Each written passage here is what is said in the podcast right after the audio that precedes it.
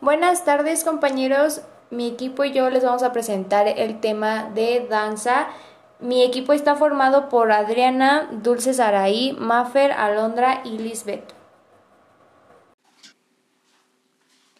La danza o el baile es un arte donde se utiliza el movimiento corporal, generalmente con música, como una forma de expresión y de interacción social con fines de entretenimiento artístico, reproductivos y religiosos. La danza también es una forma de comunicación. Se usa el lenguaje no verbal entre los seres humanos, donde el bailarín o bailarina expresa sentimientos y emociones a través de gestos y movimientos. Se realiza mayormente con música, ya sea una canción, pieza musical o tonos. Existen ciertas características de la danza. Una es una forma artística que se expresa mediante los movimientos del cuerpo. Para ello se debe de percibir el movimiento y la posición del cuerpo en el espacio, así como la cadencia, la fluidez de los movimientos del ejecutante.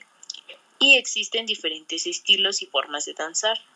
Hay distintos tipos de danza, como la danza clásica, la danza populares, o folclóricas y danzas modernas. Vestimenta. Implica el uso de un vestuario especial que es utilizado por los bailarines a la hora de ejecutar la danza. La ropa y accesorios que se usan varían según el tipo de baile. Muchas danzas son representadas con sus trajes típicos. Algunas solamente se usan para la representación frente a un público.